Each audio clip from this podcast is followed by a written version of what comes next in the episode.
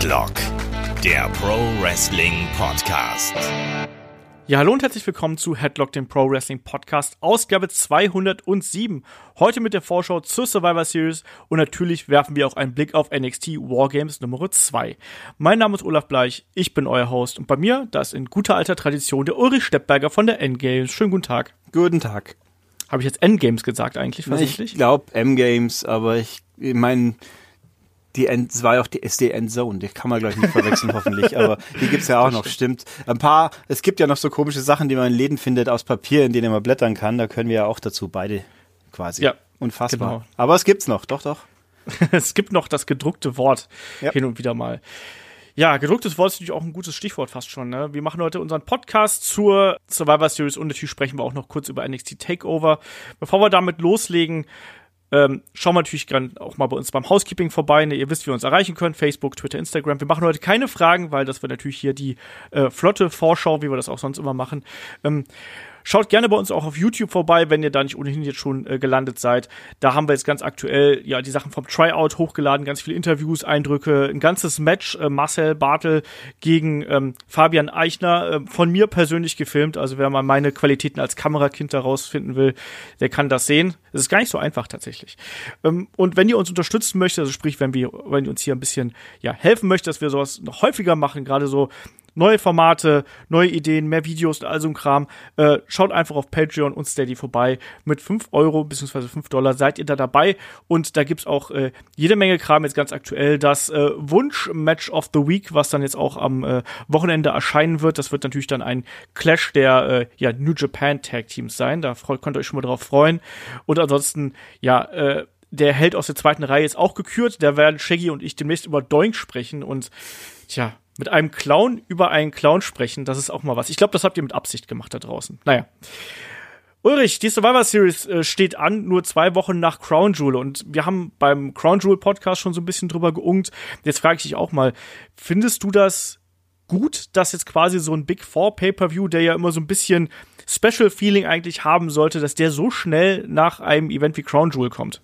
Ich habe Crown Jewel schon fast wieder vergessen oder auch vielleicht verdrängt. Also so gesehen. Das Problem ist eher, dass ja ein paar Tage davor auch schon Evolution wieder war. Also, das stimmt dass auch da, noch, ja. Dass da sich die Sachen, also wenn der Crown Jewel nicht dazwischen gewesen wäre, wären es halt drei Wochen, glaube ich. Gell? Das war ja zur, zur richtigen Brand Split, Brand Split Zeit vor kurzem noch relativ üblich, dass alle drei Wochen ein Pay-per-View kam.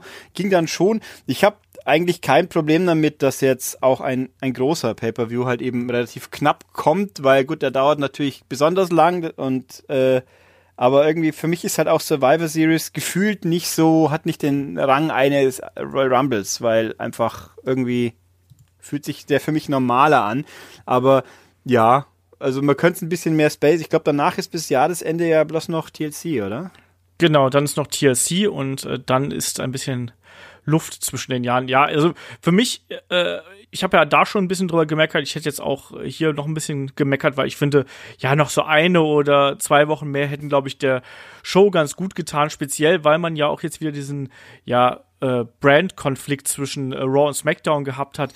Ich finde, da, da war man eigentlich auf einem guten Weg, finde ich. Also man hat jetzt das Gefühl gehabt, so ja, man haut noch mal alles raus. Jetzt gerade die letzte Woche fand ich super unterhaltsam. Beide Go-Home-Shows waren echt äh, in Ordnung, sage ich mal. Mir hat SmackDown ein bisschen besser gefallen mit den Überraschungen da, aber auch Raw mit der mit der Damen-Invasion äh, von SmackDown, auch wenn es ein trauriges Ende genommen hat, so ähm, hat mir gut gefallen. Das hat, das hat wieder Spaß gemacht und ich finde, wenn man diesen Schwung so ein bisschen länger hätte ziehen können, hätte mir das besser gefallen. So ist es jetzt schon wieder äh, ja der nächste Event, den man äh, sich anschauen darf.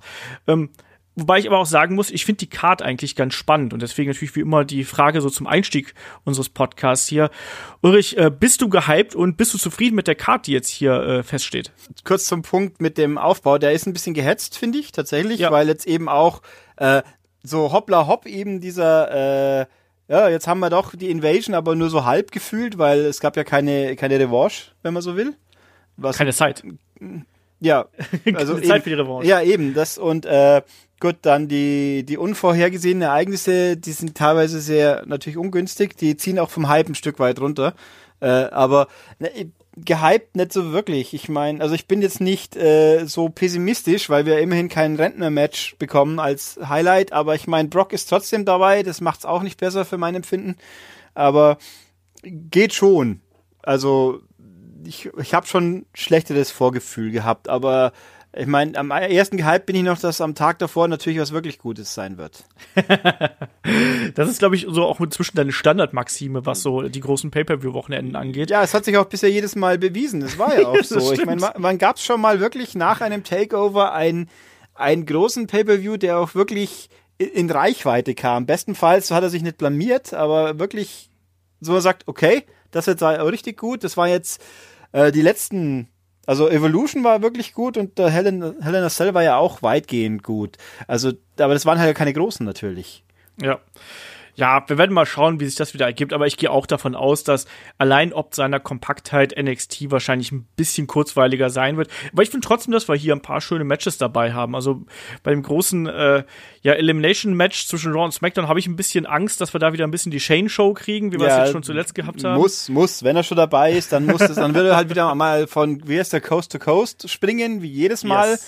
Und äh, wobei, ach, ich meine, ich war ja bei Crown Jewel nur Zuhörer auch, aber natürlich das, das Debakel des Turniers, das, ab da ist das ganze Ding in, in, in, ins Klo abgerutscht und wegzuspülen gewesen. Davor war es, fand ich ganz okay für das, was es halt war. Aber dann eben diese unglaublich dumme Geschichte mit dem Turnier und alles, was danach kam, war natürlich dann ein Debakel, aber gut. Naja. Nein. Naja, passiert, äh, wie gesagt, ist jetzt auch schon ein bisschen her. Ich muss ehrlich sagen, ich habe auch das ganz gut verdaut, muss ich ganz ehrlich sagen, was da passiert ist. Insofern, naja, äh, schwamm drüber und äh, sehen wir mal, wie hier der Alltag weitergeht. Lass uns doch noch gleich mal hier zur Survivor Series äh, Card kommen. Oder machen wir ähm, erst, erst Survivor Series, dann Takeover? Wir machen erst, wir machen erst die Survivor okay. Series. Yes. Ja, von mir aus gerne. Dann auch so rum. dann hören wir mit dem Höhepunkt auf sozusagen. Auch okay. Genau das. Ja, äh, die Survivor Series. Ich würde sagen, wir starten in der Kickoff-Show. Da ist bis jetzt ja ein Match bestätigt, ja. äh, wenn wir das hier aufnehmen. Es ist äh, das Tag Team Elimination Match, also äh, 10 versus 10 mehr oder weniger, also fünf Tag-Teams von jeder Brand gegeneinander. Auf Seiten von Team Raw sind das Bobby Roode und Chad Gable, es sind The Revival, das B-Team, die Lucha House Party und die Ascension gegen Team SmackDown bestehend aus den Usos, The New Day, Sanity, Luke Gallows und Carl Anderson, dem Club und natürlich den Colons.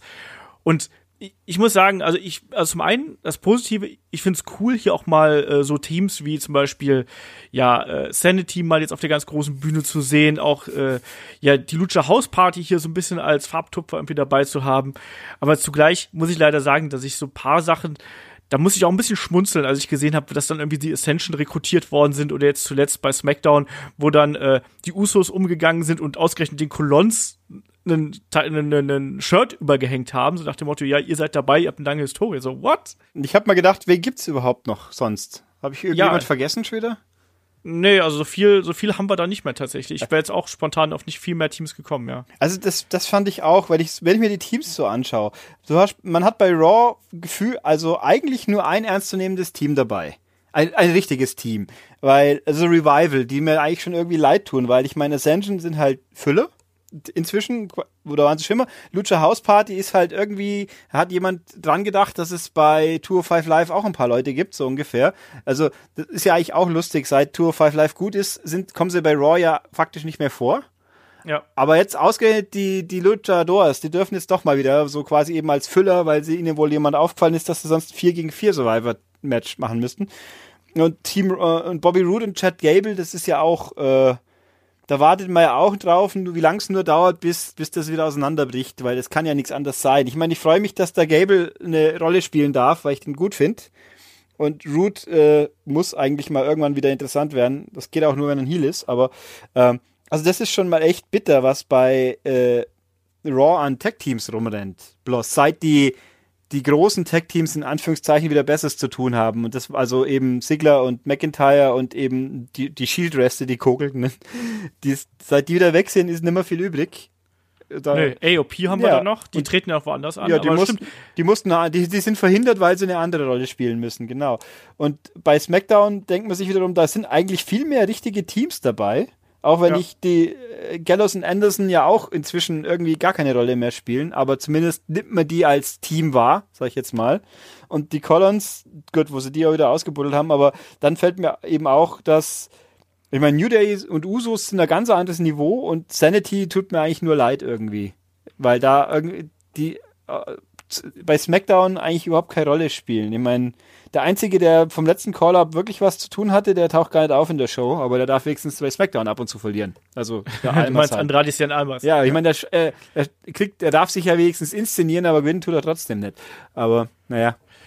Ja, du weißt doch, wie das ist. Manchmal, äh, Hauptsache, man hält den irgendwie so ein bisschen warm. Also so ist es ja momentan. Der ist ja momentan so ein bisschen auf der äh, Smackdown, äh, ja, äh, ja, Warmhalteplatte irgendwie. Und dann, der wird irgendwann seine Siege bekommen. Da bin ich mir ja, sicher. Ja, ich sage ja eben immerhin. Er ist immerhin ja. überhaupt grundsätzlich da im Gegensatz zu den zu einem Ty Dillinger von mir aus oder ähm, Ty Dillinger ist momentan verletzt. Ja, ja gut, aber der bevor er verletzt, das würdest du nicht merken, weil er ja vorher eh nicht zu sehen war, so ungefähr. er hat ja so ein kleines Programm mit Randy Orton gehabt, aber zum Beispiel Randy Orton fehlt auch auf der Karte übrigens. Ne? Das, also nur so als das tut mir furchtbar leid für den Herrn Orton und das finde ich ganz schlimm.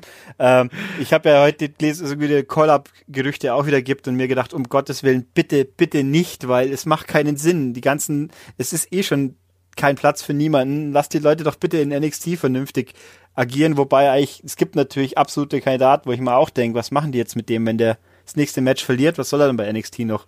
Aber ja. da graust mir schon vor seinem weiteren Schicksal von diesen Leuten. Aber gut, schauen wir mal.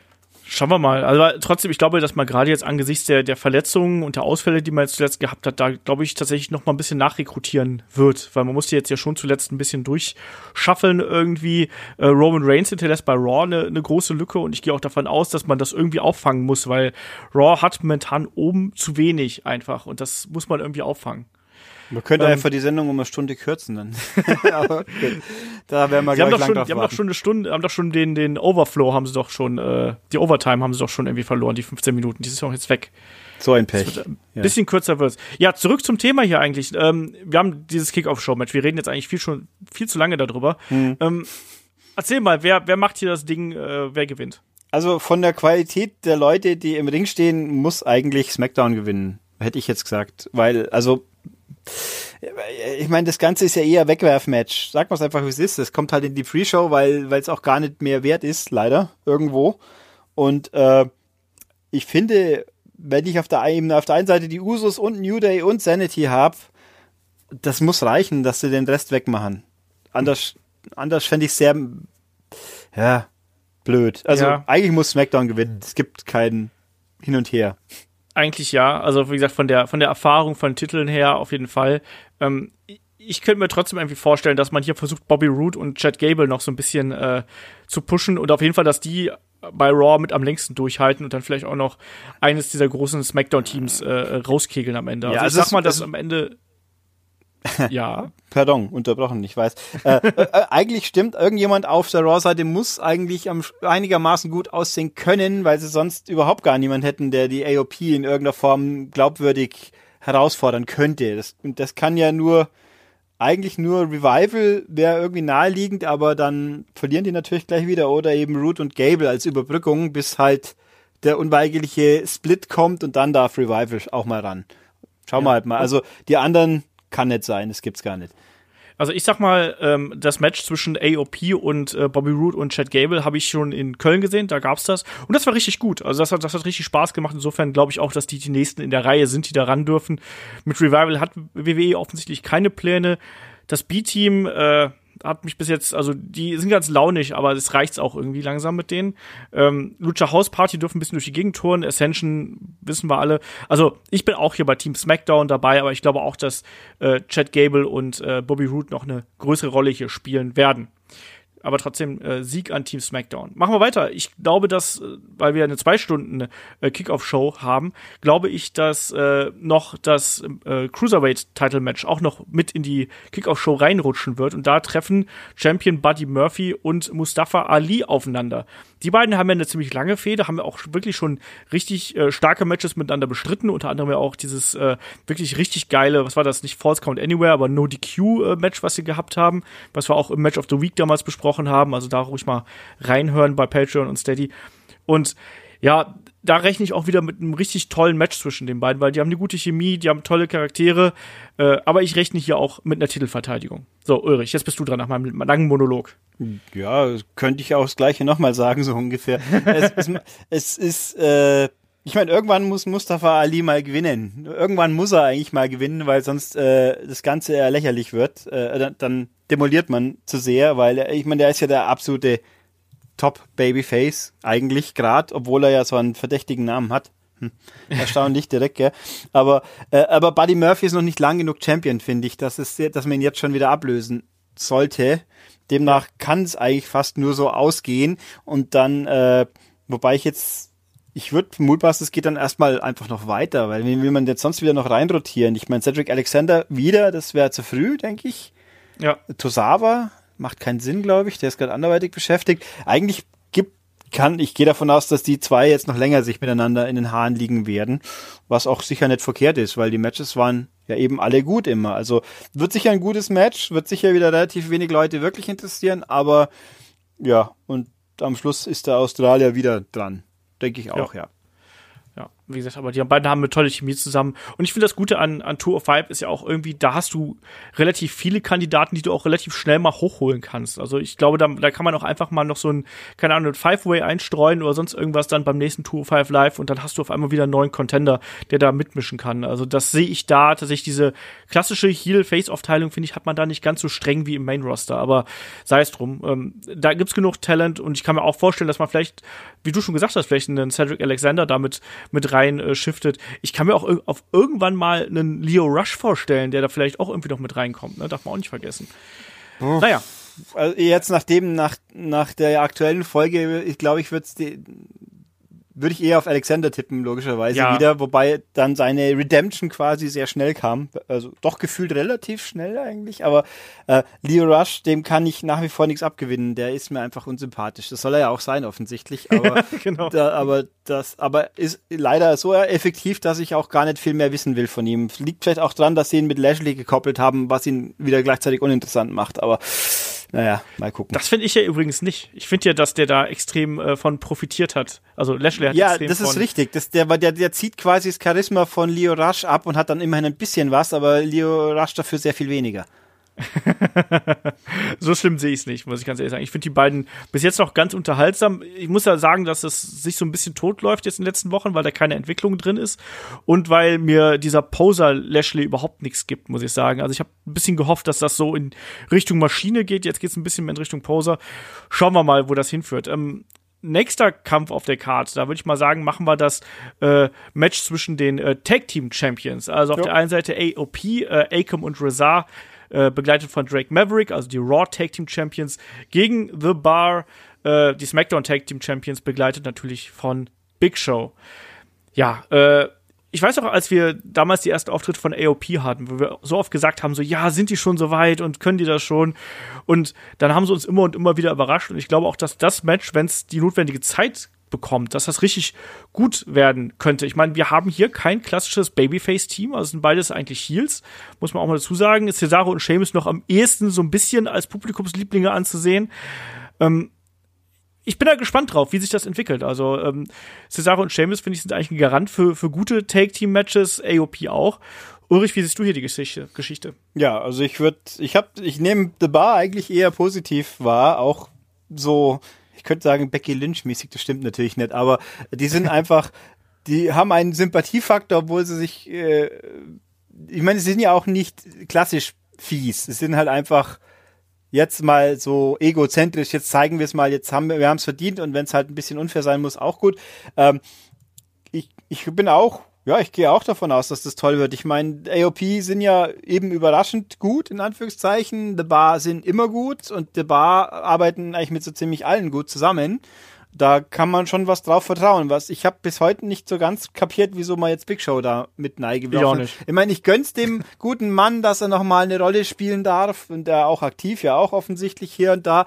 Aber äh, es ergibt eigentlich keinen Sinn, weil äh, The Bar ihn nicht gebraucht haben, gefühlt. Ich meine, ein Drake Maverick, der kämpft ja nicht mit, ist ja logisch, aber ein Sprachrohr für die AOP, das war ja sicher nicht verkehrt. Da kann man, ja. ich meine, wirkt natürlich trotzdem komisch, dass der General Manager vom anderen Brand hier Manager von einem Team ist. Es ist aber gut, da sollte man nicht zu lange drüber nachdenken. Es ist halt einfach so. Ähm, aber Big Show ist, ist einfach schon ein bisschen, kurios. Also ich finde, das klingt so negativ, aber der zieht es eher ein bisschen runter für die anderen zwei. Ähm, ich gönne ihnen ja alle den Erfolg, aber irgendwo, ich weiß nicht, wo man ihn sonst dazu stecken sollte. Keine Ahnung, aber ähm, ja, Mai. Na, also ich glaube auch, wird, wird gut. Und äh, um gleich hier in den Raum zu werfen, ich, ja, ich, ich möchte, ich würde sagen, eigentlich sollte er der Bar gewinnen, aber die können auch verlieren, das stört niemanden. Und AOP, ja. wenn die gewinnen, die hätten was davon. Also macht es eigentlich Sinn, dass die das gewinnen sollten.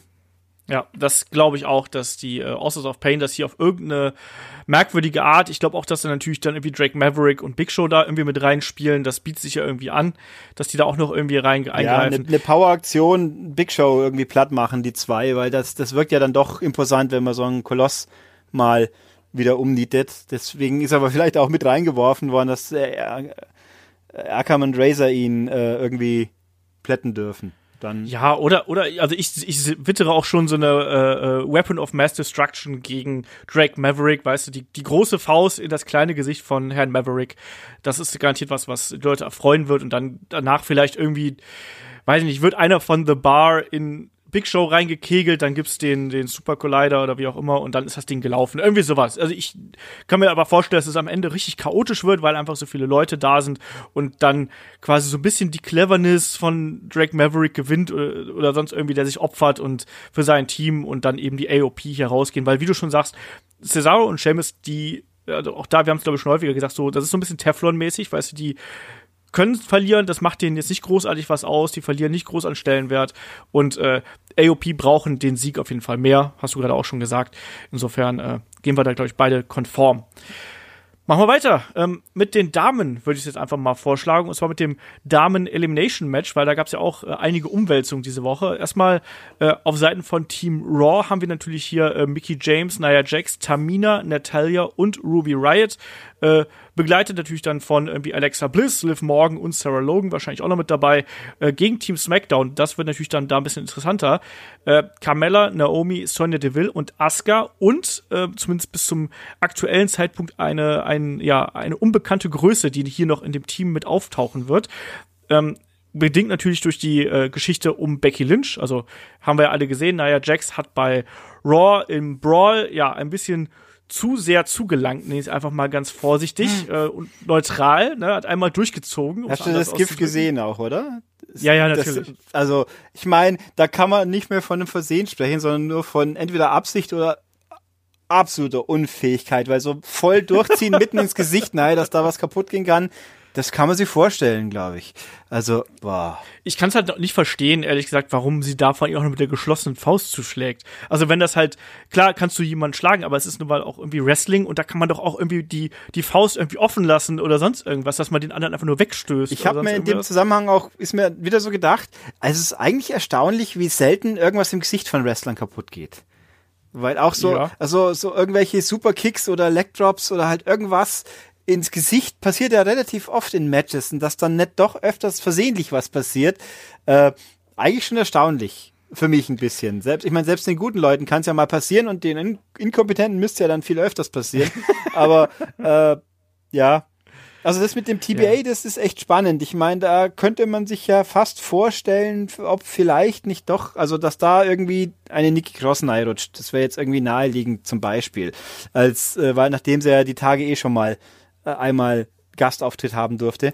Ja. Äh, da kann ich mir vorstellen, dass da jemand als Überraschung nein drücken, weil eigentlich, wer würde ich denn sonst vom SmackDown-Roster noch übrig sein, der überhaupt könnte jetzt? Äh, ich habe Lana, Kein Schimmer. Lana, nee. Lana, unbedingt. Ja, Aber das wäre, also meine, meine Frage vorweg wäre ja eigentlich auch gewesen, glaubst du, man kündigt das jetzt noch an? Also wir nehmen den Podcast hier am Donnerstagabend auf. Glaubst du, da kommt Freitag oder am Samstag irgendwie nochmal eine Durchsage über Social Media, wo man sagt, ja übrigens, äh, hier, die haben rekrutiert und sind auch durch die Umkleide gelaufen und haben noch jemanden gefunden und dann ist es am Ende doch, äh, ja, keine Ahnung, äh, wie, heißt, wie heißt denn die, die Partnerin von Sonja Deville nochmal? Ich hab's vergessen, wie sie die heißt. Mandy Rose. Ja. Mandy Rose. Ja, und dann gibt's Drama und dadurch verliert direkt SmackDown. Aber das, das wäre natürlich eine, auch eine Option. Ähm, ich könnte es mir vorstellen, dass es tatsächlich machen, weil es gab's äh, ich habe irgendwann war das doch letztens schon mal und dann haben sie es kurz vorher noch gesagt, also äh, ja toll, ähm, nichts Spannendes. Aber also ich interessanter wäre es natürlich, wenn es wirklich so ein Mystery Partner wäre. Aber nachdem es bei nach,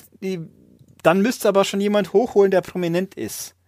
Und ich hatte ja auch so Shayna Baszler im Auge, ja, muss ich ganz ehrlich sagen. Das finde ich cool. Das kann ich mir jetzt fast nicht vorstellen, weil das würde heißen, dass sie gegen äh, Dings verlieren müsste.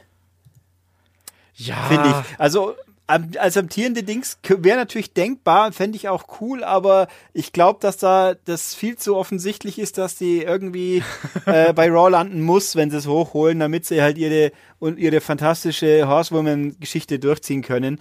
Ähm, und nachdem sie ja jetzt erst bei Evolution quasi die anderen zwei involviert haben, wär, ging mir das ein bisschen arg schnell. Also aber an sich hätte ich auch gesagt, wenn sie jetzt äh, nicht mit dem Titel rausgeht am Samstag, dann würde ich fast doch noch drauf tippen. Aber so ähm, kann ich es mir nicht vorstellen. Nee. Oh, und die Kairi Zane kann ich mir auch nicht vorstellen.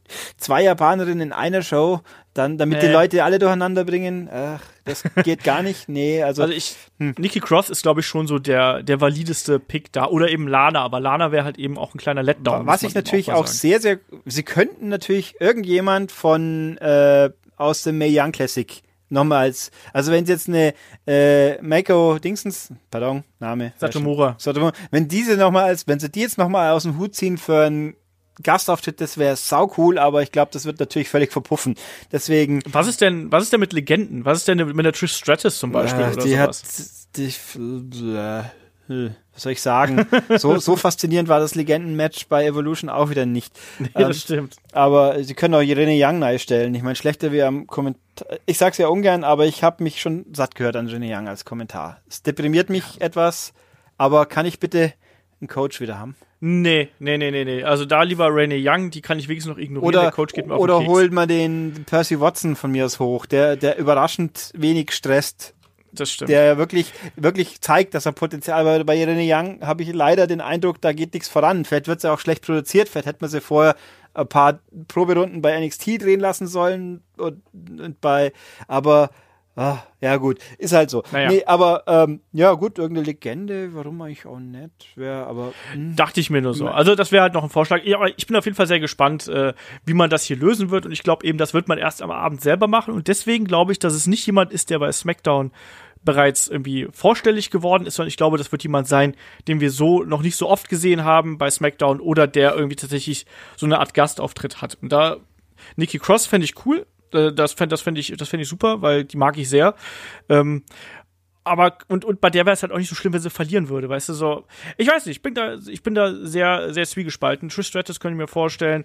Shayna Baszler fände ich einfach cool, weil Ne? Ich glaube auch, dass sie bei, ein bisschen vorzugreifen, bei NXT äh, Takeover das Ding gewinnen wird, aber umso cooler fände ich, wenn sie einfach dann äh, mit breiter Schulter und dem Gürtel über der Schulter reinmarschieren würde und würde sagen, hier, ne, ich zeig mich hier schon mal. Ja, also so hätte ich auch nichts dagegen, aber hm, schauen wir mal. Wer gewinnt denn hier? Oh, ähm, ich befürchte, das Schlimmste, dass wir äh, irgendwie damit enden werden, dass die zwei äh, immobilen Objekte, die nichts können, kombiniert irgendwie dann für Raw das Ganze aus dem, aus dem Feuer holen werden. Hust. Also, dass Nia Jackson, Tamina irgendwie am Schluss übrig bleiben, damit man ein neues Power-Monster-Duo hat. Ich meine, also eigentlich, ja, ich, ich pff, ich guck, lass mal gucken. Oder, also andere Alternative wäre Asuka, wuppt's, aber nachdem ja. die jetzt bei Mixed Match Challenge hat auch schon verlieren dürfen, würde ich mich sehr darüber wundern, wenn sie es jetzt plötzlich wieder auf die Idee kämen, die könnte man noch stärken. Plus natürlich die ganzen, die ganzen Begleiterscheinungen, äh, die bei Team Raw dabei sind, die werden sich doch sicher auch irgendwie auswirken. Ähm, na, also ich, ich befürchte Raw weil, ja. ich meine, da stehen ja auch ein paar Leute, also Mickey James gönn ich's, eine Ruby Wright wäre auch okay, wenn sie gewinnt. Natalia stehe ich relativ neutral gegenüber, aber Tamina finde ich, war schon immer furchtbar, aber die hat wenigstens niemand die Nase gebrochen in letzter Zeit. Aber Nia Jax, also ich war ja nie so der große Nia Jax Hater wie andere Leute. Hust.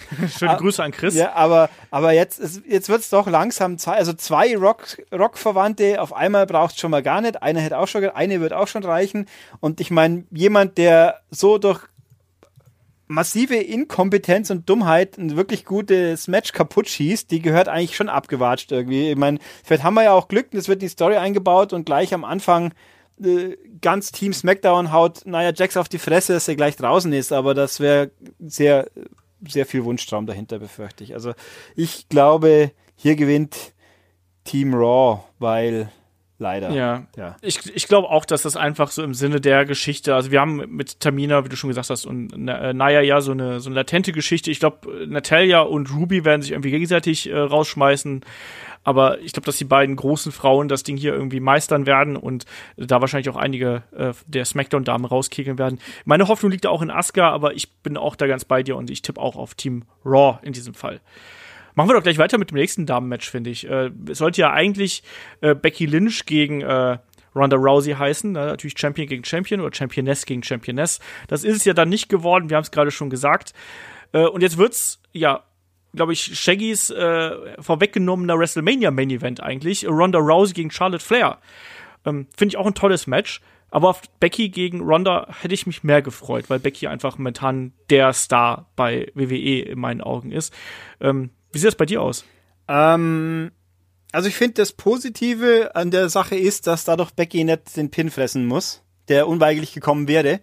Also ich meine, mhm. wie das mhm. Match ausgeht, ich glaube, da braucht, da macht doch keiner sich Illusionen drüber. Das wird Ronda Rousey mhm. gewinnen. Die wird alles gewinnen bis bis halt vielleicht WrestleMania, aber auch das wird sie gewinnen. Da würde ich mich doch sehr wundern, wenn die vorher irgendwas verliert. Außer durch halt hyper hyper unfaire Situation, wenn dann die zwei ja. Bellas rauskommen und sich dann vereinen oh mit, mit dem ganzen. Ach stimmt, die sind gar nicht dabei, gell? Ja, Ach, oh Gott, da sind die, ja, hinter sind die Bellas noch bei äh, Team Smackdown. Äh, Smackdown. dabei. Wo sind die eigentlich brandmäßig? Sind die überhaupt irgendwo brandmäßig oder sind die nee, auch die Freelancer? Sind, die, das ist wie John Cena. Ich wollte gerade sagen, ja, das ist.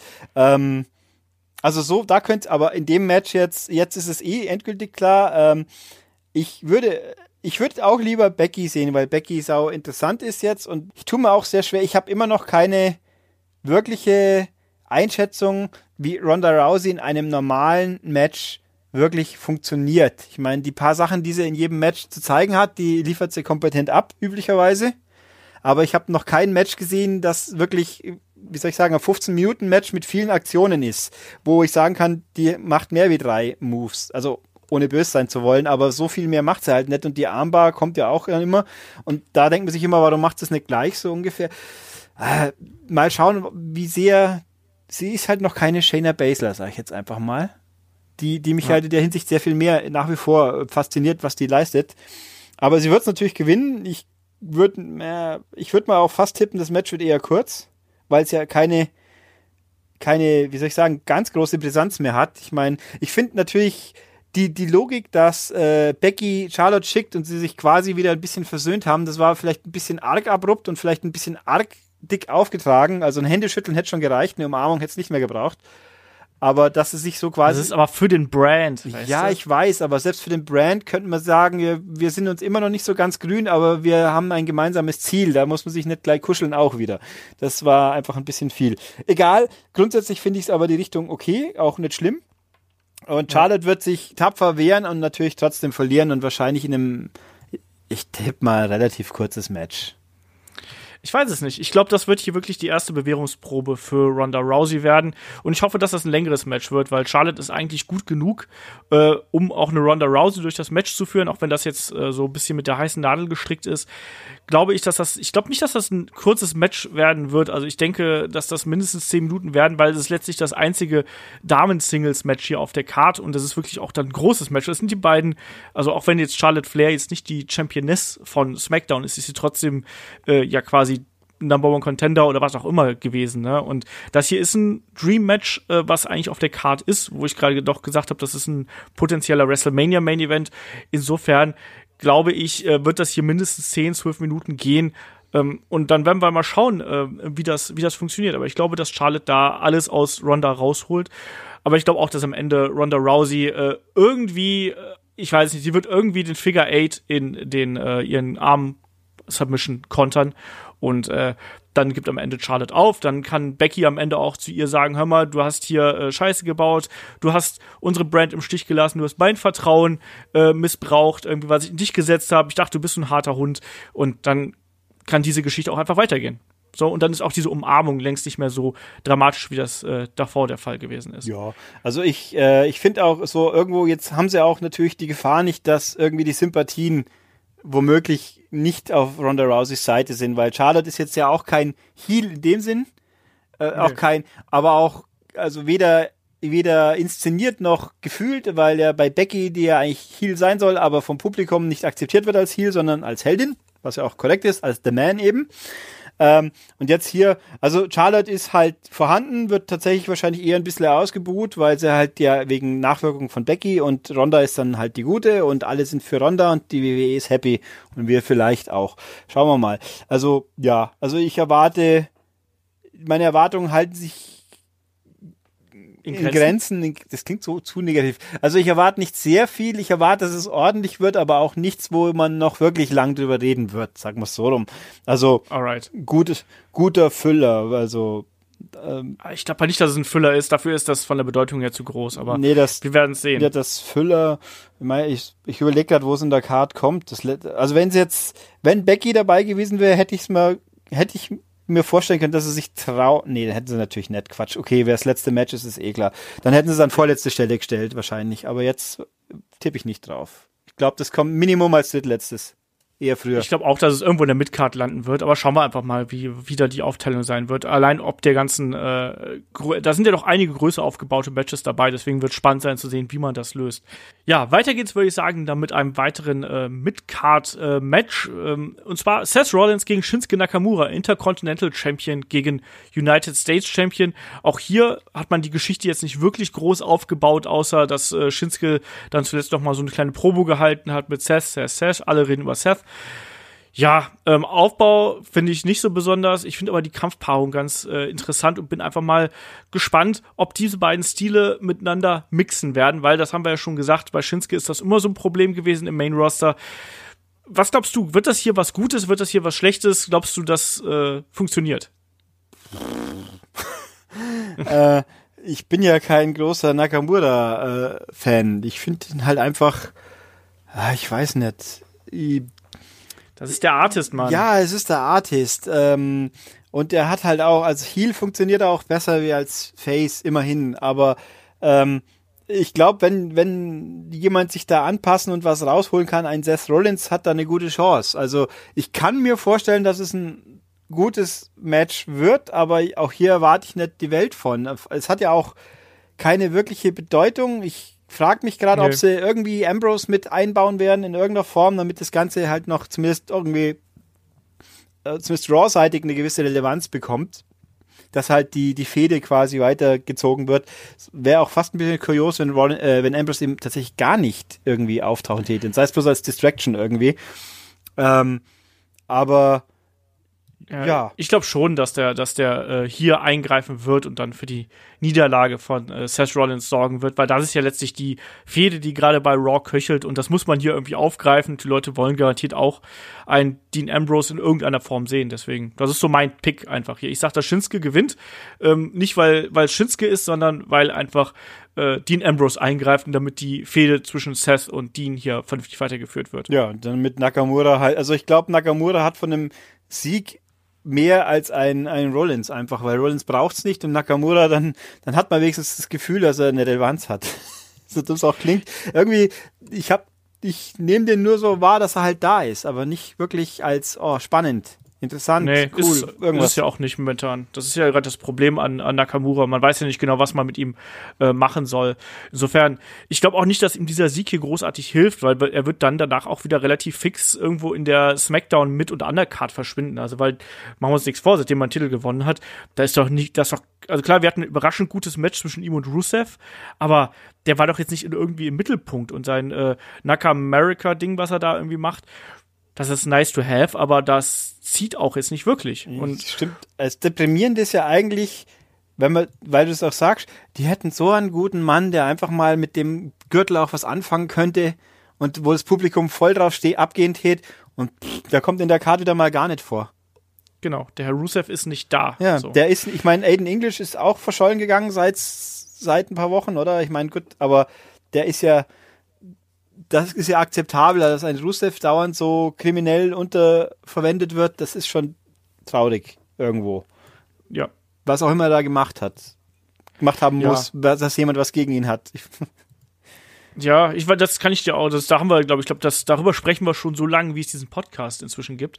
Ähm, ich kann es ja auch nicht sagen, aber hier sehe ich eben dann, dass, dass äh, ein Nakamura da als Sieger rausgehen wird und das wird das, das wird ein Filler-Match werden. Das, da sehe seh ich so vielleicht acht bis zehn Minuten und dann, äh, wenn Seth Rollins gerade in seiner Finishing-Phase ist, dann äh, kommt Dean Ambrose raus und macht da den, den, äh, den Interferer und dann ist es aus.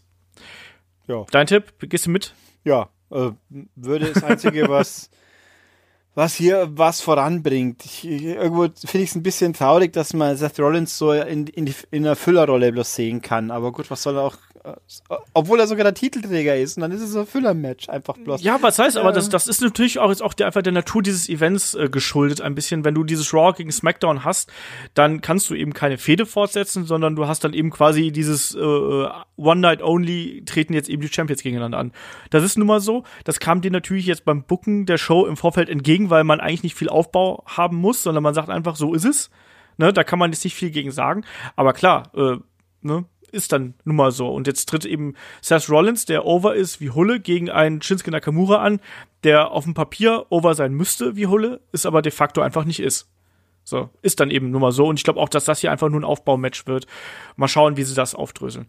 Dann lass mal weitermachen hier. Wir haben ja noch zwei Matches auf der Card. Wir machen erstmal weiter mit dem äh, traditionellen Survivor Series Elimination Match äh, 5 on 5, also Team Raw, ähm, bestehend aus Dolph Ziggler, Drew McIntyre, Braun Strowman, Finn Balor und Bobby Lashley, natürlich begleitet von äh, dem ähm, ja, Interims, oder wie, wie heißt es nochmal? Acting General Manager äh, Baron Corbin und natürlich Bobby Lashley's äh, Hype Bro hier, dem äh, guten äh, Leo Rush, gegen Team SmackDown, bestehend aus The Miz, SmackDown General Manager Shane McMahon, Rey Mysterio, Samoa Joe und Jeff Hardy. Ja, äh, ich sehe auch hier, muss ich ganz ehrlich sagen, Team Raw ganz, ganz klar im Vorteil gegenüber Team SmackDown. Ähm, ich habe schon eingangs erwähnt, ich habe Angst vor der Shane McMahon äh, Party hier. Und ich weiß gar nicht, wie siehst du hier das Match und wie hast du hier den Aufbau empfunden die letzten Wochen? Ich, also letzten zwei Wochen ja wirklich nur. Ich, ich würde natürlich sagen, eigentlich muss ja Team SmackDown gewinnen, weil sie den stärksten Mann dabei haben. Logischerweise. Also Shane wird das schon rausreißen. Shane McMahon? Ja, weil ich meine, letztes Jahr war doch, äh, Shane McMahon fliegt raus mit einer Gehirnerschütterung, sinngemäß. Das werden sie ja dieses Jahr nicht wiederholen, also muss er dieses Jahr Superman sein. Ähm, und wird das irgendwie retten alles. Äh, man munkelt ja auch, man munkelt ja auch, dass ja das ganze Gedönse auch gemacht worden ist, damit man Shane McMahon heel turnen könnte. Das wäre, hm. meinst du, das wäre hier eine Möglichkeit, dass irgendwann die Superstars gegen ihn rebellieren, weil er selber zu stark sich im Mittelpunkt stellt? Ähm, Ah, es ist eigentlich interessant, äh, weil ich meine, halt, das ist ja quasi Authority Light dann. Ja. Aber der Punkt ist, das Publikum nimmt ihn nicht eh schon als, äh, ja gut, die Smarks wahrscheinlich nehmen ihn eh schon negativ wahr. Ähm, er ist ja nicht der, der glühende Held, der geliebte äh, General Manager, so wie es jetzt ein Kurt Engel war von mir aus. Der war der Commissioner, ja. oder? Ja, äh, genau, General Manager ist der Stephanie. Genau. Ähm, schwierig alles. Äh, aber wenn ich es mir so anschaue, die Teamvert ich habe irgendwie jetzt gerade schon, mir ist entfallen, ist jetzt Braun gerade ein Face gefühlt eigentlich? Oder soll ja, es sein? Nicht nur gefühlt, okay. sondern ist es. Also ist er eigentlich mit seinen zwei äh, Adjutanten überkreuzt, die er, mit denen er jetzt gemeinsam wieder im Match steht.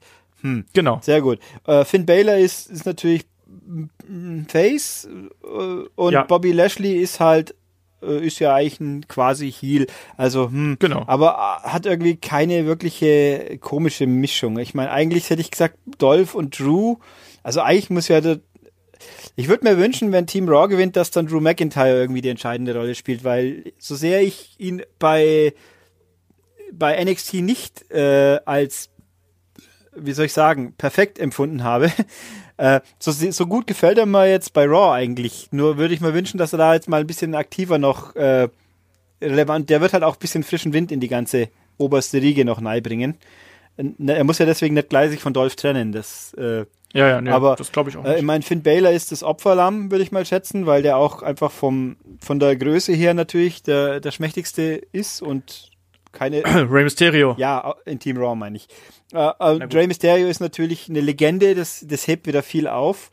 Und äh, aber also SmackDown wirkt auch ein bisschen so beliebig. The Miss ja. ist der ja noch, der eigentlich irgendwie, gab es eigentlich mal eine wirkliche Erklärung, warum der Fake verletzt war? Habe ich das irgendwie ver verpennt? Nö. Nö. der war halt fake verletzt nee. und dann am nächsten Tag war er wieder da und so ungefähr. Aber es war nicht irgendwie so eine, dass er mit Shane McMahon eine gemeinsame Sache macht, dass er sich jetzt durchzieht, dass er der Liebling vom Commissioner, äh, vom Gen Nein. Irgendwie auch komisch. Samoa Joe passt natürlich so gar nicht rein, weil Samoa Joe ist cool, aber ganz sicher kein Teamplayer. Eigentlich und Jeff Hardy ist halt da. Ja. Ähm, ja, also eigentlich. Pff, ja, äh, eigentlich müsste von der Besetzung her Raw ganz klar gewinnen, hätte ich gesagt. Aber ja. es macht irgendwo gibt's keine. Äh, es ist alles so so diffus, sage ich jetzt mal. Ja, ich sehe es aber ganz ehrlich. Also ich denke auch, dass hier äh, Raw die Geschichte machen wird. Also ich glaube, dass es in irgendeiner Weise diesen Konflikt zwischen Drew McIntyre und Braun Strowman natürlich geben wird. Äh, ich glaube, dass Dolph Ziggler dafür das Opferlamm sein wird, um diesen Begriff nochmal aufzugreifen. Ähm, ich sehe Drew McIntyre hier als den Mann an, der das äh, Ding hier am Ende entscheiden wird und dann wahrscheinlich auch den guten Shane McMahon äh, zurück in die Umkleide schicken wird. Ähm, wie jetzt da diese Konstellation hier genau laufen wird, kann ich nicht, kann ich jetzt nicht schwer abschätzen. Also ich könnte mir zum Beispiel vorstellen, dass Rey Mysterio mal wieder den, den äh, Giant Killer spielen darf und beispielsweise einen Bobby Lashley rauskegeln darf oder sonst irgendwas. Ich glaube nicht, dass wir dieses typische Braun Strowman kommt rein, eliminiert erstmal drei Leute hier haben werden. Ähm, dafür ist dann auf der Smackdown-Seite doch zu viel Erfahrung, sage ich es einfach mal irgendwie da äh, zugegen. Ähm, ich glaube, es wird ein längeres Match werden, aber am Ende wird es dann trotz Konflikten eventuell Drew McIntyre und Braun Strowman oder nur Drew McIntyre, aber ich sehe ihn da auf jeden Fall als äh, ganz klaren Favoriten hier in der Runde an. Allein auch die Art und Weise, wie er eben dann zuletzt einen äh, Kurt Angle da abgewatscht hat, um es einfach mal so auszudrücken ähm, glaube ich, dass man da auf ihn setzen wird. Ja, ich denke mir übrigens auch gerade natürlich, Finn Baylor wird natürlich wegen Baron Corbin irgendwie rausgehen. Weil, ja. weil diese Fide so spannend und prickelnd ist, dass man sie unbedingt weiterführen muss. Ja, aus dem Braun Strowman ist ja, ne, aber die Fehde ist ja eigentlich schon längst wieder vorbei, sondern die eigentliche Fehde hier ist natürlich Baron Corbin gegen Braun Strowman. Das wäre eben auch noch eine Möglichkeit, wie dann eben äh, man einen Braun Strowman hier rausnehmen könnte, dass quasi vielleicht ein Baron Corbin nicht möchte, dass Braun Strowman hier aus irgendwelchen dubiosen Gründen auch immer äh, der alleinige Sieger ist oder was auch immer und dass er dann eben eingreift oder dass irgendwie sein Eingriff schief geht, wie auch immer. Ich glaube, dass man das hier weiter stricken wird. Ich glaube eher, dass äh, Finn Bella hier und Bobby Lashley vielleicht hier so ein bisschen aneinander geraten könnten. Ich überlege gerade, äh, Wen hätte man? Finn Bella fühlt sich so fehl am Platz in diesem Match an. Irgendwie, ich weiß nicht, wer wären sonst noch da gewesen eigentlich? Ja, aber ich, also mein, Finn Bella hat ja schon irgendwie seine Daseinsberechtigung, muss man sagen. Ne? Also der ist ja schon over bei dem äh, Publikum äh, äh, wie Sau und insofern kann man den hier schon reinbringen. Also er hat ja auch eine Geschichte gehabt mit Braun Strowman, ähm, er hat eine Geschichte mit mit äh, mit Baron Corbin. Also es macht schon Sinn, dass er hier irgendwie dabei ist. Ähm, dass er jetzt da nicht die tragende Rolle spielen wird, ist klar, aber man braucht ja auch so ein bisschen Support-Acts und auch jemand, der dann zum Beispiel mit einem Rey Mysterio äh, ein paar flotte Aktionen aufs Parkett legen ja, kann. Also insofern. eben halt quasi als, ich sag mal ganz blöd, als Pausenclown, äh, als, als wertiger Pausenclown zwar, aber ich, es fühlt sich halt einfach an, dass der so da drin ist, weil sie keinen anderen großen Brocken mehr gefunden haben, so ungefähr. Ja, aber auch hätte natürlich noch einen Elias, hätte man natürlich noch haben gut, können. Stimmt, genau, eigentlich. Elias, ja gut, der kriegt halt in der Pre-Show einen Auftritt als Musiker. Das ist eigentlich auch komisch, jemand, der so over ist, äh, dass der so wenig im Ring steht, eigentlich, bei so Pay-per-Views. Ja, ich finde es aber ganz gut, weil ich glaube, man schützt ihn dadurch aktuell noch ein bisschen, dass der ein bisschen äh, In-Ring-Praxis quasi so bei den kleineren Shows sammeln kann, sich da mal ein bisschen zeigen kann. Ich finde, Elias muss nicht ständig im Ring stehen, damit er funktioniert. Das ist schon okay so. Er wird irgendwann diesen Schritt gehen müssen und dann äh, funktioniert das hoffentlich einfach. ich glaube, ich, ich, ich habe vage im Kopf, dass ich die Matches, die ich gesehen habe, immer gedacht habe, okay, was der da leistet, ist gut genug. Über No, no Way Jose gibt's noch übrigens, ist mir gerade eingefallen. Ja, super, den brauchen wir unbedingt. Den hat, hat man auch schon länger nicht mehr so wirklich gesehen. Auch, auch ja, schade. Jinder ist auch irgendwie raus. Ach, stimmt, also, den, der ist verprügelt worden doch von, von. Ja, doch, der ist auch genau. verletzt, glaube ich. Ist er verletzt? Ja. Äh, ja, ja, der ist, der ist echt verletzt. Der, soll, der muss wohl eine kleinere Auszeit nehmen. Also von daher. rausgeschrieben da bleiben, am Montag, okay, ja. Genau, ja. Da bleiben nicht mehr so elend viele, deswegen, also äh, Elias wäre noch ein Kandidat gewesen, aber so rein vom In-Ring-Geschehen sage ich mir dann lieber, lieber einen äh, Finn Bella als ein Elias. Ich glaube, das passt dann einfach besser. Ja, kann, kann Aber wie gesagt, machen. Wir, ja. mein Geld geht hier auf Team Raw und dann äh, widmen wir uns dem, dem äh, Main Event, würde ich sagen, weil, also ist, glaubst du, dass äh, Brock Lesnar gegen Daniel Bryan der Main Event sein wird? Also, nachdem jetzt AJ Styles nicht mehr in dem Match ist, wird es wahrscheinlich automatisch so enden. Ja, also, wobei, andersrum. Man könnte auch einfach sagen, Brock Lesnar Main Event, Punkt. Äh, ja. Aber nachdem ja AJ irgendwie nie das Glück hatte, die letzte Ewigkeit jemals das Main Event sein zu dürfen, obwohl er ja eigentlich der coole Titelträger war, aber ist ja wurscht. Ähm, ne, das wird Main Event, klar. Und ich, ich, ähm, ich hab, ich hätte jetzt nicht damit gerechnet, dass sie jetzt den Titel vorher switchen und und und Brian turnen und dass das jetzt alles passiert. Das war schon ziemlich überraschend. Das kann man glaube ich so sagen. Ja. Ähm, ob das ob ich das Match jetzt lieber sehen wollte wie, wie Lesnar gegen Styles, äh, ich meine, das Problem ist, es ist immer noch Lesnar, der im Ring steht, der dann seine drei F5s macht und dann sind wir wieder fertig, so ungefähr. Schnach. Äh, naja, ich, war, ich wage das mal zu bezweifeln. Ich habe das natürlich auch gelesen, dass jetzt auch die alle Leute da wieder am Meckern sind. Also ich erinnere mal ein Jahr zurück, da hatten wir auch Brock Lesnar gegen AJ Styles, das war ein richtig geiles Match. Ich hab's ehrlich nicht mehr im Kopf. Ich kann mich alle Matches, die ich von Brock die letzte Zeit mich noch erinnern kann, habe ich mir gedacht, oh Gott, ich bin so froh, wenn ich ihn jetzt erstmal nicht mehr sehe. Und das Traurige ist, wir hätten ihn ja nicht mehr gesehen, wenn der Roman Reigns das widerfahren wäre, was ihm widerfahren ist. Ähm, aber also ich glaube nicht, dass er verliert. Da fangen wir schon mal an. Also es wird. Das glaube ich auch nicht. Dann, dann frage ich mich, was ich davon habe. Und Daniel Bryan in seinem ersten großen Match nach seinem Turn und seinem Titelgewinn nochmal gleich vermöbeln zu lassen. Hm.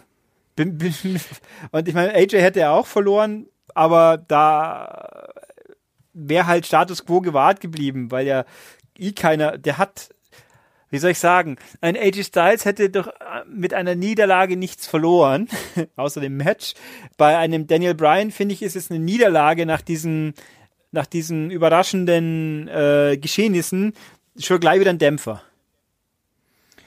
Ja, ähm, also es kommt immer darauf an, wie man das hier aufbaut, ehrlich gesagt. Ich habe auch hier den Verdacht, dass gerade nach den Geschehnissen und dem Beatdown, den äh, Daniel Bryan dann einem AJ Styles verpasst hat, und AJ Styles ist ja auch nicht auf der Card, dass AJ hier irgendwie auftauchen wird und äh, da man dadurch die Fehde von Daniel Bryan und AJ Styles quasi äh, anfeuern wird. Ich glaube, dass hier Daniel Bryan auch wieder ein bisschen mehr zum Heal noch werden wird, sprich ähm, wir haben das ja gesehen, es gab einen Cheap Shot gegen AJ Styles und solche Geschichten.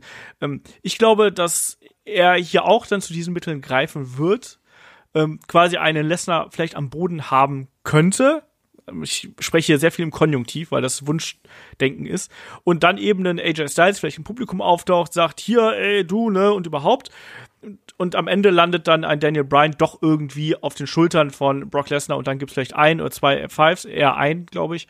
Äh, und dann ist das Ding hier gegessen. Ich glaube, dass das keinen regulären Ausgang nehmen wird, weil das eben der Übergang in die nächste Fehde sein wird. Ich weiß gar nicht. Hm. Hältst du das für möglich? Äh, es wäre wahrscheinlich sinnvoll, deswegen glaube ich eher nicht dran, weil äh, schon alleine, wenn AJ Styles, äh, ein Brock Lesnar einen AJ Styles notwendig hat, um zu gewinnen gegen so einen kleinen Grischpel wie einen Daniel Bryan, das ja, der ja doch ich meine, AJ Styles ist jetzt auch kein Riese, kein, kein Bodybuilder, aber der hat halt doch eine größere, eine stärkere Statur, immer noch wie ein Daniel Bryan, der halt ein bisschen wie, wie so ein Milchbrötchen aussieht. Ähm, und ein Brock Lesnar bräuchte Hilfe. Das, das entwertet doch ein Brock Lesnar. Und Brock Lesnar ist doch der Gott der WWE, deswegen muss er auch von alleine gewinnen. Und deswegen äh, befürchte ich, weil sonst sieht's ja auch nicht so cool aus, wenn er dann bei UFC mit dem WWE-Gürtel auftaucht. Also, ja, furchtbar. Also, ähm, ich, das könnte ich mir vorstellen als Gedankengang, dass das eher so endet. Deswegen bin ich auch sehr pessimistisch, dass ich dieses Match irgendwie wirklich gut finden kann am Schluss. Aber ich lasse mich, auch, ich würde mich auch gerne positiv überraschen lassen, aber es fällt mir sehr schwer dran zu glauben. Alles, was fehlt, ist mein Glaube, ja. Ähm, nee, also ich denke, dass, dass hier irgendwie AJ Styles noch irgendeine kleine Rolle spielen wird und wenn er nur kurz auf dem Titan schon erscheint und sagt, hey, du und überhaupt. Das ist ja auch nicht unbedingt direkt Schützenhilfe für Brock Lesnar, sondern ist es ja vielleicht auch einfach eine Aktion gegen Daniel Bryan. Aber das ist, das wäre eben meine Art und Weise, wie man hier alle gut aussehen lassen könnte. Das sollte ja eigentlich auch immer das Ziel äh, sein, dass jeder irgendwie gut aussieht. Naja, ob das dann so passieren wird, äh, weiß man bei Brock Lesnar Matches nie, aber ich hoffe, dass das hier dann auch wirklich ein valider Main Event eben wird und nicht irgendwie so, wie du es jetzt gesagt hast, äh, so ein 5-Minuten-Sprint, in dem ein Brock Lesnar Daniel Bryan durch die Gegend wirft. Ich habe eh Angst um die Gesundheit eines Daniel Bryan, weil wir wissen, dass Brock auch sehr sag, ich sag's mal, sehr rough hier und wieder arbeitet. Unsauber finde ich nicht. Aber rough und rau, glaube ich, trifft es ganz gut. Und Daniel Bryan mit seinen äh, Nacken- und äh, Schulter, äh, Quatsch, Nacken- und Kopfproblemen hier, ähm, habe ich ein bisschen Angst um ihn. Aber ich glaube, dass das Ergebnis, da sind wir uns beide, glaube ich, einig, soll, wird wahrscheinlich so sein, dass es äh, Brock Lesnar mhm. gewinnt hier, oder? Ja, ich denke auch. Ich überlege gerade, ob es, ob äh, jetzt Daniel Bryan äh, zwecks besserer Heel-Stimmung noch Bella äh, die Brie an die Seite stellen. so als Begleitung zum Ring, die dann nie, das, ich meine, ja, es ja, würde ja auch also. passen, so ungefähr. Ich meine, es war ja irgendwie auf YouTube, war ja auch, dass sie beide seinen Titelgewinn feiern irgendwie. Ah, Gott. Ne, am besten Nikki auch noch mit ausschicken, damit es doppelt schlimm wird, aber ähm, naja, gut. Nee, also, ja, Brock gewinnt und am Schluss buhen sie wieder alle, weil ich meine, noch dazu haben wir ja Heal gegen Heal, wobei haben sie jetzt eigentlich. Ja, Daniel Bryan ist, glaube ich, noch sehr, ich glaube, der wird noch bejubelt, auch wenn er gegen äh, AJ geturnt ist und gerade dann jetzt, äh, wo er gegen Brock Lesnar kämpft, glaube ich, wird er erst recht bejubelt, weil er ist ja dann doch der, der für uns kämpft und der zurückgekommen also ich glaub, ist. So. Ich glaub, aber zumindest werden sie es besser hinkriegen, ihn zum Heal zu machen, wie bei, wie bei Becky Lynch, denke ich. Weil, weil ja. eben er auch, äh, ja, genau, weil bei Becky haben sie haben sich alle gefreut, dass es endlich gewinnt und beim Brian sind sie jetzt eher schockiert und denken sich eigentlich, vor allem weil ja auch AJ gegen AJ, AJ genau. ein Sympathieträger ist und nicht äh, der goldene Junge, dem alles hinten eingeschoben wird, so ungefähr. Und dann, äh, ja. Naja, mal gucken. Also da, also ich glaube, ja, das wird das Main Event, das wird Brock gewinnen und schauen, hoffen wir das Beste, sagen wir es mal so. Hm. Ja, ich bin gespannt. Also ich hab, also ich habe auch, also sagen wir so, wenn, wenn ich jetzt eine Quote machen würde von 1 bis 100, wie hier meine, meine, ja, meine Präferenzen hier sind, ich würde halt sagen, zu 90 gewinnt ein Brock Lesnar, aber ich sehe auch in Daniel Bryan bei 10% Also ich habe die Hoffnung nicht komplett aufgegeben, dass Daniel Bryan hier gerade in Folge dieses Heel-Turns irgendwie äh, sich da den Sieg ergaunern kann. Ein bisschen Hoffnung habe ich. Hast du ein bisschen Hoffnung oder bist du komplett Nein, fern davon? Ich glaub's, ich kann es nicht glauben, weil wann, wann sehen wir Brock das nächste Mal wieder? Wahrscheinlich zum Rumble ich gehe mal davon aus, vorher äh, wird es kein Match ja, geben. Und dann, ja. dann den, den amtierenden Universal Champion mit einer Niederlage in drei Monate Pause, zweieinhalb Monate Pause schicken. Oh, das, das, das, das wird dem Verständnis des, der, des, ja, des Titels irgendwie nicht gerecht. Nein, also ich kann, ich kann es mir absolut nicht vorstellen. Vielleicht gibt es ein No Contest, das könnte auch noch sein in irgendeiner Form, aber äh, das wäre dann schon sehr bemüht, die, daran wirklich zu glauben. Ja, das glaube ich auch nicht, weil so ein, so ein Pay-Per-View mit einem äh, No-Contest ausklingen ja, zu lassen. Ja, auch das würde mich jetzt nicht wundern. Ich meine, dass die Leute nicht glücklich nach Hause schicken, das machen sie ja ganz gerne mal. Mit einem Bu-Konzert rausgehen. Aus das stimmt. Ja, schauen wir mal. Schauen wir mal, wie das ausgeht. Ähm, ich bin trotzdem ganz guter Dinge, dass wir hier einen unterhaltsamen Pay-Per-View kriegen. Natürlich wieder sehr lang. Äh, wir haben schon angesprochen, also da sind wir wieder sechs Stunden mit beschäftigt, inklusive Kickoff-Show, gehe ich mal ganz stark von aus. Äh, etwas kürzer wird's dann bei NXT Takeover Wargames. Äh, haben wir ja schon vor, vor einiger Zeit schon mal gehabt, das Wargames-Match. Und wir werden natürlich auch jetzt hier äh, nochmal auf die Karte eingehen, ne? Von Wargames 2. Äh, wir haben nur vier Matches, was schon mal eine kleine Überraschung ist, weil ansonsten ist ja NXT immer so fünf Matches. Traditionell, diesmal sind es nur vier, aber ich glaube, das hat man einfach auch hier gemacht, weil man hat äh, vier große Fäden und man will denen hier entsprechend Zeit geben. Allein das Wargames-Match dauert hier entsprechend lang. Ähm, von daher kann ich damit ganz gut leben. Ähm, starten wir gleich mal so durch, und zwar mit dem Match Johnny Gargano gegen Alistair Black. Ähm, das war ja auch eine groß aufgebaute Fehde. Alistair Black sollte ja äh, hat diesen Verletzungsengel gehabt, wo er da quasi äh, auf dem Parkplatz angegriffen worden ist und danach erstmal eine Zeit lang ausgefallen ist, wo er dann eben nicht am Title-Match äh, teilnehmen konnte. Und dann stellte sich heraus, dass es ein Johnny Gargano war, der ihn hinterrücks attackiert hat. Und ich kann mir da nicht helfen. Alistair Black ist so eine coole Sau und Johnny Gargano äh, gefällt mir auch in der Rolle, die er jetzt spielt, echt gut. Ähm, das kann, das ist hier für mich, das ist ein Dream Match, also ein Independent Wrestling Dream Match, was irgendwie jeder mal gehabt hat, eben auf der ganz, ganz großen Bühne. Und ich bin da absolut scharf drauf. Äh, Ulrich, deine Meinung? Ich bin sehr gespannt, wie, wie gut wird letztens. Ich meine, das ist ganz gut, dass es super wird. Ich, das wird, glaube ich, niemand bezweifeln. Die Frage ist nur, wie super wird's am Ende. Mhm. Ähm, und ich glaube, in der Card könnte es auch schwer haben, wirklich rauszustechen, weil ja so die anderen alle auch so gut sind. Gerade auch das Titelmatch mhm. dann. Ähm, äh, ja, also wie viel auch drumherum passiert, sage ich jetzt mal. Äh, Frage ist, könnte ich mir vorstellen, nachdem ja Nikki Cross immer in, in der Peripherie von dieser Geschichte dauernd rumgeirrlichtet ist, hat die da vielleicht auch einen Auftritt? Wird Candice LeRae in irgendeiner Form äh, sich auf die dunkle Seite begeben zu ihrem Ehemann tatsächlich. Mhm. Äh, was und eben oder ist Nikki eine totale Wildcard oder ist sie auch auf der dunklen Seite von Alistair Black lieber so ungefähr? Und äh, ja, das Einzige, was ich nicht so ganz weiß, ist, wie es denn ausgehen soll. Also eigentlich, glaube ich, muss Gargano gewinnen, konsequent, weil letzten ja. Endes muss es ja dann irgendwann doch wieder auf eine Konfrontation mit Jump. Ja, muss es eigentlich nicht.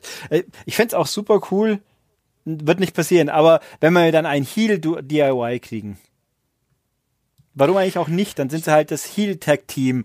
Aber das wäre natürlich theoretisch ein Schritt zurück wieder, aber es wäre trotzdem sau cool, weil die waren ja ein fantastisches Tag-Team zusammen. Und dann sind sie jetzt halt wieder zusammen, nachdem ja auch Jumper hat ja Johnny Gargano gratuliert zu seiner Aktion. Sagt, er hat alles richtig gemacht. Und dann würden sie sich jetzt quasi wieder zusammenfinden, weil sie, weil jetzt Gargano das, das, das Licht gesehen ist natürlich genau verkehrt rum. Die Dunkelheit in sich auch gefunden hat und deswegen gut zum Blackheart passt. Ähm, also ich, ich befürchte, also die Frage ist eben, was passiert. Ich denke eigentlich, Gargano verliert ja gerne mal wichtige Matches, um dann noch mehr in, in die Depression zu verfallen. Aber was sollte er denn machen nach diesem Match, wenn er das jetzt wirklich verlieren sollte? Äh, ja, absteppen, einmal ins Main Roster. Ja, aber was will ich mit Gargano auf dem Main Roster? Der, ja, der hat stimmt. noch unfinished business. Wohingegen ein Alistair Black, wenn der jetzt verliert, den kann schon aufbefördern. Da, da finde ich zwar hat er keinen Platz aktuell, weil ich nicht weiß, was sie mit dem anfangen sollten also ich tue mir sehr schwer, aber bei dem wäre es konsequenter und logischer irgendwie, weil der hat eben keinen, äh, kein Beef mit Jumper in der Hinsicht wirklich so richtig gefühlt, sondern ja. jetzt mit Gargano, weil der ja schuld ist an der Misere. Und mit Gargano ja. und Jumper, da, da fehlt halt dann das, da kann man noch mal locker ein Kapitel aufmachen. Da kann man wahrscheinlich noch viele Kapitel aufmachen, ohne dass es doof wird. Ähm, also so gesehen muss es ein fantastisches Match werden und ich würde darauf tippen, dass letzten Endes Johnny Gargano gewinnt und ganz furchtbar ausgebuht wird. Was auch irgendwie Ich glaube cool auch, ist. dass man, ja, ich glaube auch, dass man hier den, äh, also noch mehr unterstrichenen Heel-Turn von Johnny Gargano äh, festmachen wird und ihn dann auch wirklich nochmal zementieren wird und er dann auch durch eine unfaire Aktion äh, den absoluten Publikumsliebling Alistair Black hier schlagen wird. Und sehe ich auch komplett so wie du, weil das macht einfach im Sinne der äh, Weiterentwicklung Sinn. Klar könnte jetzt auch irgendwie ein, äh, ein Alistair Black hier Johnny Gargano, Zitat Kai, aus dem Leben treten oder so, Zitat Ende.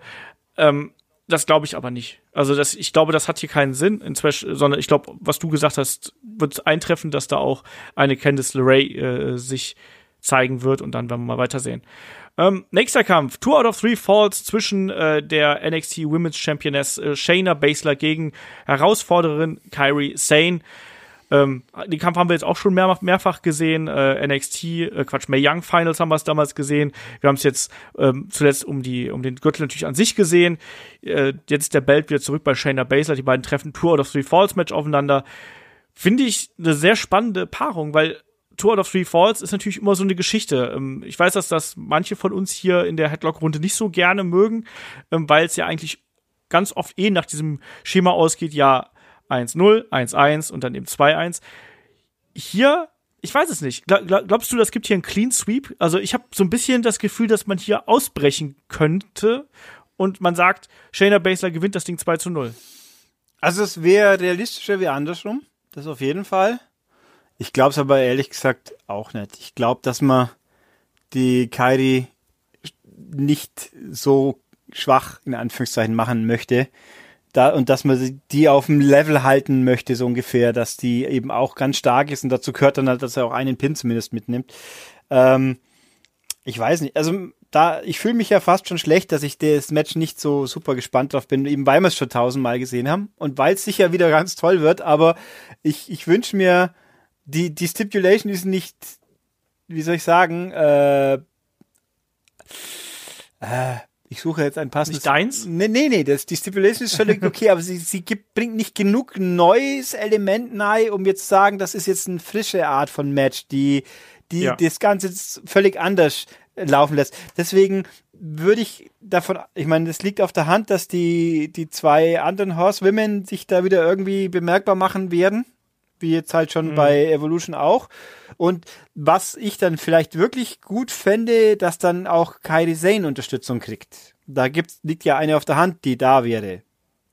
Ja. Einfach vielleicht ein bisschen arg offensichtlich, aber äh, wenn man da jetzt dann gleich eine Io Shirai mit Nei mischt, das fände ich, dann glaube ich, wäre es sehr cool, weil dann hätte ich auch ja auch so stable-mäßig ein bisschen mehr Möglichkeiten, wobei ich natürlich nicht weiß, ob die Jessamine Duke und die Frau Shafir auch schon ringtechnisch wirklich dem gewachsen wären, ausreichend. Ja, ich glaube, die brauchen noch ein bisschen, ja. sage ich ganz ehrlich. Aber, aber zumindest wäre das mittelfristig noch was. Ich glaube auch, ähm, wir hatten ja vorhin, dass Shayna Baszler eine Idee wäre für, für Survivor Series, aber ich glaube, es äh, wäre sinnvoller, wenn die beide noch länger sich da beschäftigen würden, weil auch hinten nach momentan noch niemand da ist, der stark genug wäre, um die Rolle einzunehmen. Ist jetzt auch mein Gefühl. Ja. Aber also ich glaube schon, dass wir am Schluss das Basler gewinnt, einfach weil sie halt ja eben das Tier ist.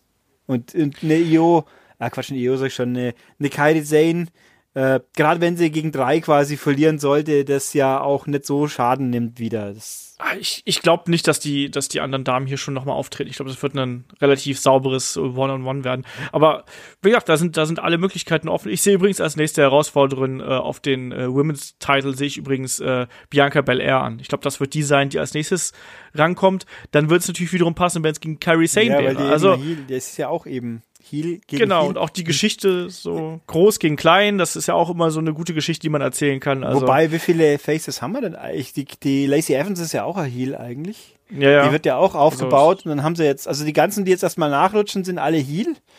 Wenn Dakota Kai hast du natürlich noch, ja, aber die sich jetzt noch nicht als aufgebaut. Ja, aber die ist ja bei UK eigentlich beschäftigt. Ja. Deswegen es ist ja auch so, finde ich jetzt auch ein bisschen, äh, jetzt wo sie auch das Women's, ist ja auch komisch. Jetzt kommt also das Women's Tournament endlich erst bei UK, aber okay. Ähm, dass die da äh, die Branch springen, auch, ich meine, Pete Dunn ist ja auch so eine Geschichte, der eigentlich in England zu tun hätte, aber trotzdem die ganze Zeit beim, bei dem Mutterschiff rumhängt, so ungefähr. Ja. So, so schön es auch für die Matches ist, aber es ist irgendwie, da gibt es keinen Sinn. Nee, eigentlich nicht. Aber schauen wir mal, wie jetzt hier, lass uns einfach mal zum nächsten Match springen, hier, sonst quatschen wir uns hier in Grund und ja. Tode, äh, Grund und Boden, nicht Grund und Tode. Ähm, nächster Kampf, äh, NXT Champion Tommaso Ciampa gegen den Velveteen Dream. Ich finde, dieser Kampf geht fast schon unter auf der Card, oder? Also ich meine, der ist zwar aufgebaut worden, aber, also, wenn ich an diese Card denke, dann denke ich eben nicht an dieses Match. Wie ist das bei dir? Äh, ich finde, dass das Match so, so viel Potenzial das auch einfach hat, natürlich, weil Champa ist super Heal, äh, Dream ist einfach super.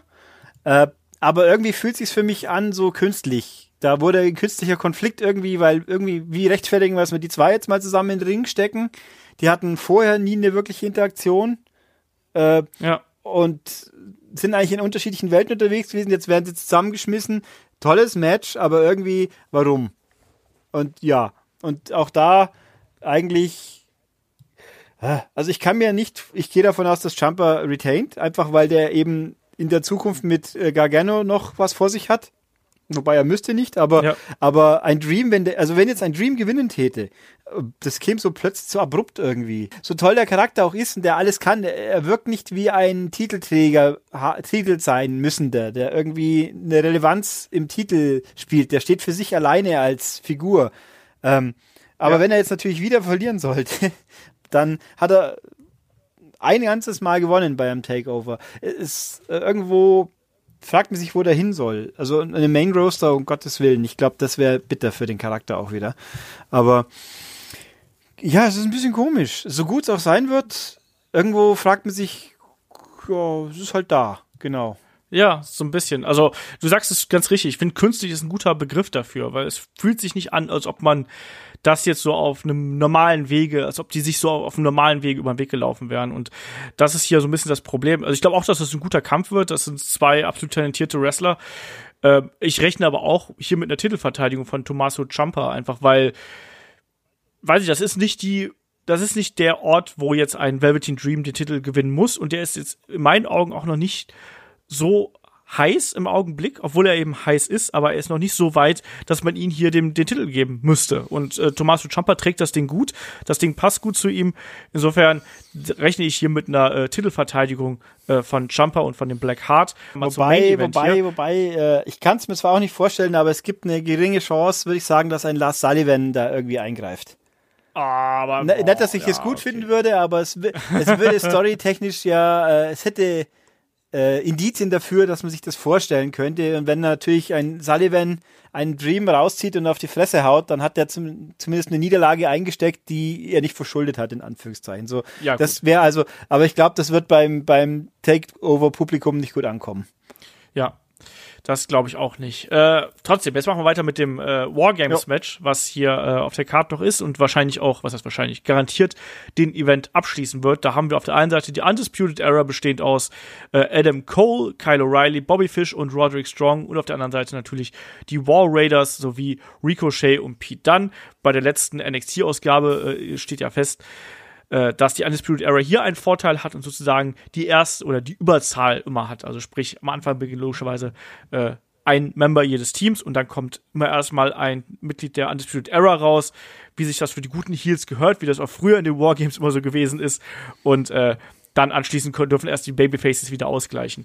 Ähm, diesen Kampf hat man schön aufgebaut, finde ich. Also sind ja eigentlich gerade so auf der Babyface-Seite so vier Leute, die so gar nicht richtig zusammenpassen wollen, aber man hat es dann doch irgendwie geschafft, so ja, zarte Bande zu knüpfen, um sozusagen ja einen gemeinsamen Feind in die Schranken zu weisen. Ne? Und ich glaube auch, dass wir hier wieder ein richtig geiles Match sehen. Also ich meine, was haben wir hier für Talent am Start? Und das wird auch vom, äh, vom Booking her, klar, es ist immer ähnlich, aber ich freue mich da schon drauf, einfach weil es wieder eine riesengroße Schlacht wird und die Leute werden sich da richtig auf die Moppe geben und Wargames ist halt immer was ganz Besonderes, wenn dann der Käfig runtergelassen wird, du hast zwei Ringe. Ähm, das gibt genug Möglichkeiten, dass man da auch so ein bisschen hinterlistigere Sachen machen kann. Äh, da bin ich auch gespannt, wie zum Beispiel die Undisputed Era, ob die man, ob die sich da irgendwas Besonderes ausdenkt. Ähm, Ulrich, was ist hier deine Herangehensweise an den Kampf?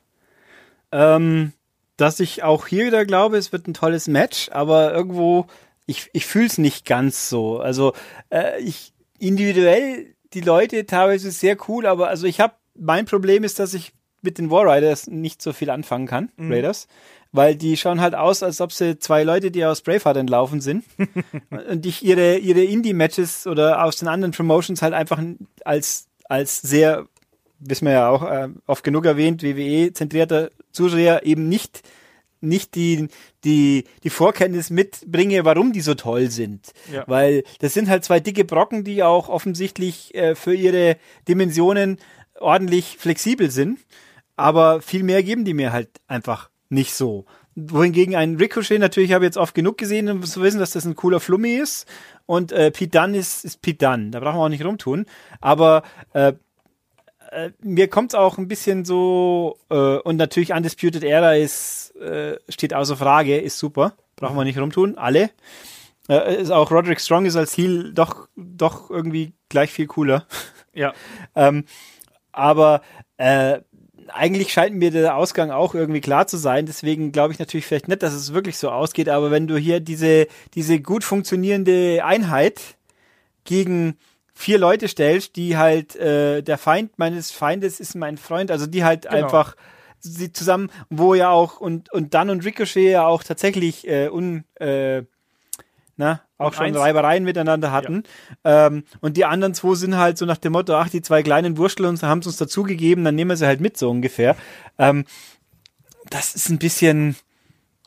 Pff, also ich finde die, die, die, die Neugier, wie es ausgehen wird, hält sich in Grenzen, weil es einfach zu naheliegend erscheint und dann, dann die Reise bis zum wahrscheinlichen Ende wird sicher sehr, sehr cool, aber halt auch nicht unbedingt äh, überraschend, vermute ich mal. Also an der Qualität des Matches habe ich überhaupt keine Zweifel, aber es ist jetzt irgendwie das Spannungsmoment äh, fehlt mir hier ein bisschen.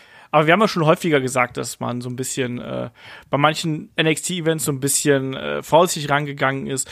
Und tatsächlich, mir geht's ja auch so ein bisschen. Das war aber letztes Mal bei dem, äh, bei dem Wargames-Match eben auch, weil man weiß eben, ja, dann ist Wargames und dann muss es ja quasi irgendwo in diese Richtung zusteuern. Ich finde, man hat das hier aber trotzdem ganz gut gelöst, so im Großen und Ganzen. Und ja, klar sind ja Undisputed Era ist hier eben äh, Champion, eben weil sie eine Einheit sind. Ach, ich weiß es aber nicht. Ich, ist natürlich die Frage, ne, gewinnen sie jetzt ein zweites äh, Wargames-Match in Folge? Baut man damit quasi so eine Art Legacy auf? Wird das deren Spezialmatch quasi? Das ist ja auch immer ganz interessant. Ähm, ne, waren jetzt quasi ja dann in jedem, in jedem Wargames-Match, was es bei äh, NXT gegeben hat, dabei. fände ich, fände ich auf der einen Seite gut, auf der anderen Seite könnte ich mir aber auch vorstellen, dass man äh, einem Ricochet oder ähm, so auch nochmal den großen, den großen Push gibt und sagt, ja, hier, komm, du darfst dann doch noch äh, den Sieg hier rausziehen. Ähm, ich bin da bei dir. Also ich sehe auch ganz klar, dass, dass wenn das im geregelten, normalen Umfeld hier ablaufen sollte, müssten das eigentlich Undisputed Era gewinnen.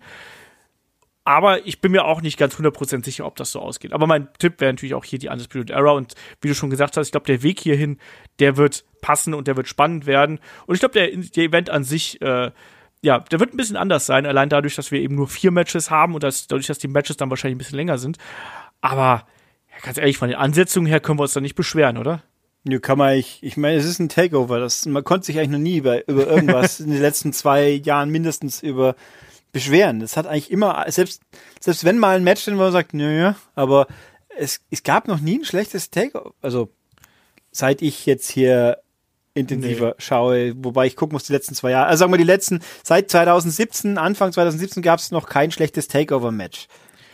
Die es gab auch sonst keinen schlechten Takeover-Event in irgendeiner Form. Die haben alle immer gut unterhalten, die haben immer Spaß gemacht. Also ja, die meistens waren sie fantastisch. Das ist ja auch äh, ja und deswegen gehe ich auch hier davon aus, es, die haben einfach mein Vertrauen verdient, dass es nur fantastisch werden kann. Ja, davon gehe ich auch mal ganz stark aus.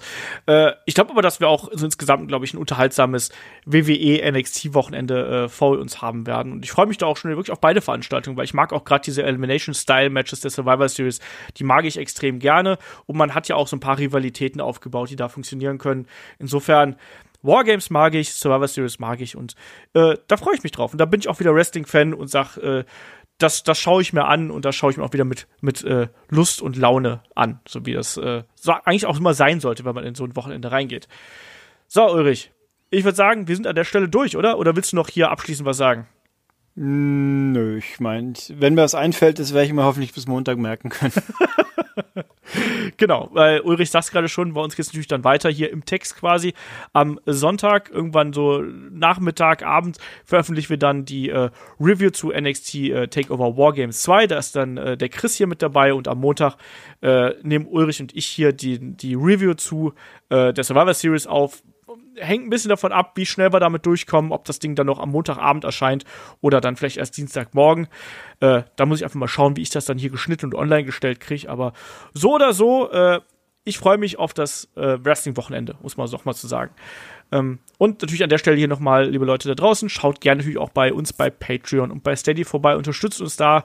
Ähm, wie gesagt, 90 äh, Podcasts äh, warten da auf euch. Also die Unterstützung ist auch nicht für lau oder sonst irgendwas, sondern ihr habt da richtig was zu hören hier mit ganz vielen Podcasts und Videos und Interviews und äh, manchmal auch ein bisschen Blödsinn. Äh, Kollege Markus Holzer von Power Wrestling mit Shaggy äh, Five vs. Five, also die äh, große Trash-Gimmick, äh, ja, wie soll man sagen, Auseinandersetzung zwischen den beiden, die sich dann Trash-Gimmicks um die Ohren hauen und darüber quatschen, auch sehr lustig anzuhören. Also schaut da gerne mal rein. In dem Sinne sage ich, äh, Dankeschön, Ulrich, dass du mal wieder hier mit mir eine Preview durchgestanden hast. Gerne. Und äh, Ulrich, wir hören uns dann am Montag wieder. Ihr alle da draußen, wir hören uns am Sonntag wieder. Ich wünsche euch viel Spaß bei Takeover und dann natürlich auch bei der Survivor Series. Macht's gut, bis dahin, tschüss. Tschüss.